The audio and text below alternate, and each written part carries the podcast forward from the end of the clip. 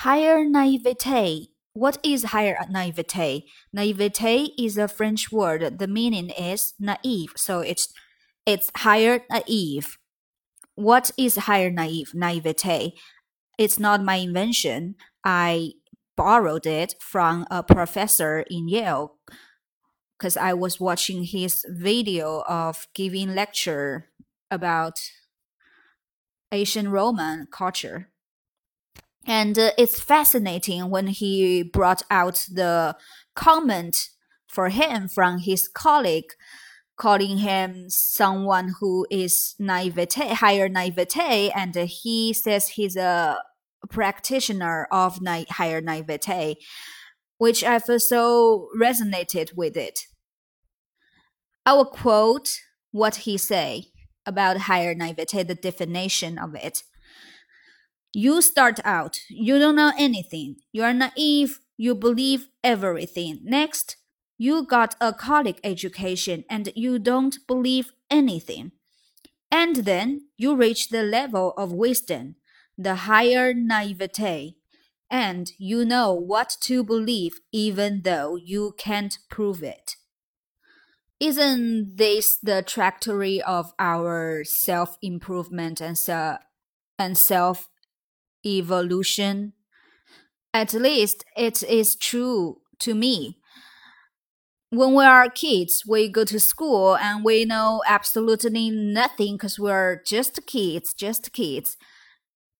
We start taking classes and we we start absorbing all information coming in from outside world around us, which by by classes given from teachers and uh, or and uh, other disciplines from parents and adults around us tell us what to do and what not to do what's right what's wrong. Then we grow older. It's the it's time to get a higher education. We get to college. Then we think okay now we have access to the higher level of education and we know much more than before. Now I feel kind of, we feel kind of, we have the ability to question stuff.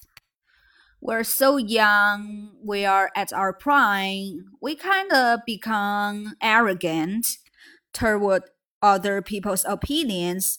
Then we then we keep growing up, we we have been through so many events fortunate or misfortunate events in our life. We in we get all these experiences in our life in front of us. We learned our lessons. We see lessons happening on other people. We grasp something more profound about life. Then we become kind of skeptical about what we believe in the past. What we believed in the past, are they really true or right? Maybe they are not the way we observe them or we think of them.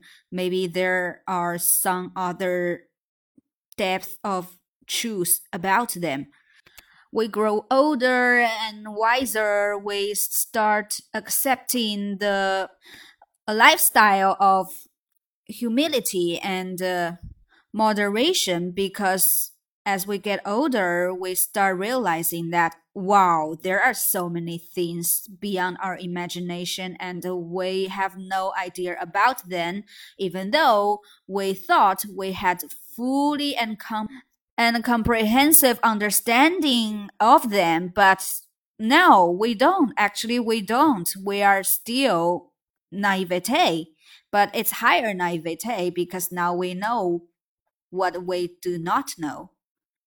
So this is the rough progress of how a person grow up, grow older, grow wiser.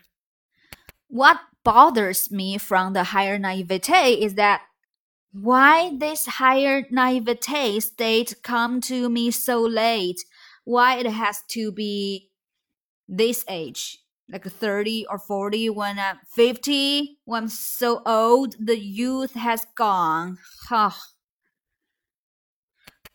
since we all have to face the reality of mortality as human being, finally, after all these things I have been through, good and bad, broken heart, ecstasies, all these things, I finally get some wisdom. But I'm already old. I'm old. What a shame. How much I wish I could reach to the state of being higher naivete so much, so much earlier at my young age. Like when, so I am thinking about this question with discontent and uh, so um, the problem probably begins with the elementary school education. I blame on them. I have to find someone to blame on. Why this epiphany comes so late? I'm already old. Not that old, but not that young. It's so awkward. Why people around us don't teach us to be a person who who is good at asking questions, who is brave enough to bring up weird questions toward the world, toward the knowledge we are receiving. Why they surprise our natural impulse and need to ask questions, to think and reflect on ourselves, on the world, on everything. Think about that. When we're kids, if if we ask questions like, oh, why 1 plus 1 equals 2? Why? I don't believe it. So, what your teacher would say to you? Uh, it is just like that. Just shut up. You just need to memorize this. This is math. This is right. You don't have to question it. Just write it down, do your math, get your score, and that's it. That's what you are supposed to do as a child. Or if I like if a kid asks, "Oh, why I can't like two girls at the same time and why I can't date them, both of them at the same time, be my girlfriends?" Or vice versa, a girl could do that too. Could mention this question, you know. And what answer what answer can the kid get from people around him or her? Must be some cliche or oh, don't think about that. Oh, because it's wrong. They said because everybody says it's wrong because it's not how love works. You know, kids just being brushed off all the time when they when they show their curiosities when they uh, accidentally ask some profound like philosophical ph- philosophical questions. Why can't adults enlighten us enlighten children? Why can't they do that? Because apparently kids would benefit from this brainstorm, deep thinking education. So I have some biased and uh, very personal answers to my own questions. I have to, I need to find out answers. It might be wrong, it probably be wrong and very biased, but that's what I can think of right now. Hopefully, as I grow older, older, oh my god, older, much older and a wiser, I may I may be close to the true answer of it for it. So first, I think the answer to my question why children's curiosity is being suppressed by adults. The answer is children has been drastically underestimated by adults on aspects of intelligence and wisdom. Hey, children have wisdom, okay? They just don't show it or when they show it, people choose to ignore them. When children ask weird questions or questions that, that are so hard to answer and adults adults prefer to brush them off rather than thinking deeply first then answer the children about their questions because it's it's a much easier way to do so for them. It's for their their convenience. They don't have to think deeply. They don't have to go through the brainstorm. They don't have to challenge themselves in intelligence and knowledge. They don't have to question the word when they think it's unnecessary and uh, especially when the challenge comes from a child but the crucial part that children being underestimated in ability is all because of their ages.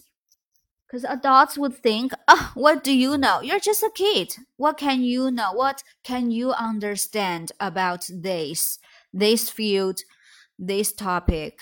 What can you know? You are just a kid.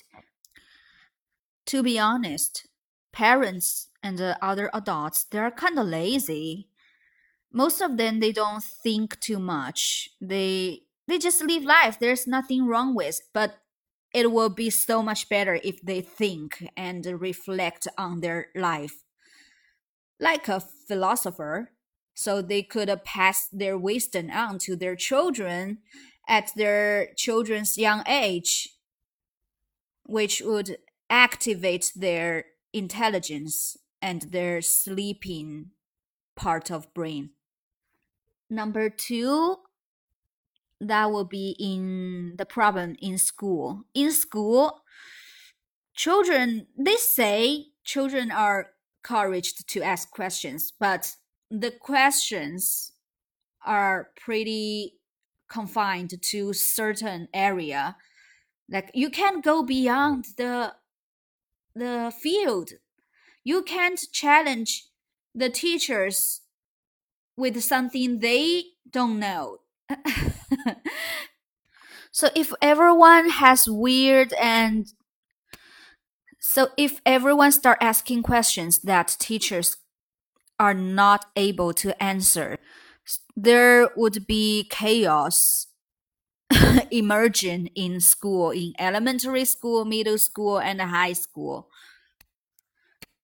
And when children ask profound and weird and kind of philosophical style questions. And you it's like they are demanding teachers who has the background of knowledge and their wisdom must be so high. Like what? Like teachers someone like aristotle or plato. But we don't have teachers like that on average level. It would be a luxury and privilege to have some teacher like that, like Aristotle and Plato or other great guys, male and female, who owns great wisdom. So what we do? No solution from me. I don't know what to do my suggestion maybe maybe if you have kids don't be lazy. Answer their weird wonderfully weird questions carefully. It's also an opportunity for you for the parents to develop and elevate their knowledge level by asking uh, by answering the questions from their kids. Don't humor them, don't brush them off. Respect them, respect their curiosities. It's valuable. If so many ultimental life level puzzles could be answered in correct way at our very early age, maybe, maybe we will not suffer that much now, you know, after we grow up, because so many problems have been solved. Although children may not understand everything, you know, the fully understand the essence of this big wisdom stuff, but as long as you you t- tell them, you tell them all these knowledges, these wisdoms, these experiences, there must be some residual wisdom left in their young minds and which they can benefit throughout their whole life. Why worry about that? I don't have kids, but I care about next generation. I care about the world. I care about the planet. I care about the fortune of human. Ooh, that's it. Some topics, th- just no conclusion, no resolution. Just talk, just discuss, just thinking about it. Just let our mind and thoughts wander around freely. Liberation. If we're lucky enough, if I am lucky enough, one day, one day, the answers may come to me or I can finally find the true answers. But it doesn't matter. What matters is that we think and we enjoy the moment. We live in the present. We are not wasting our life, which is a miracle. If you like my podcast, please subscribe my channel and follow me. I'll keep reading and keep thinking and keep sharing here. Let's evolve together as human beings. Bye bye.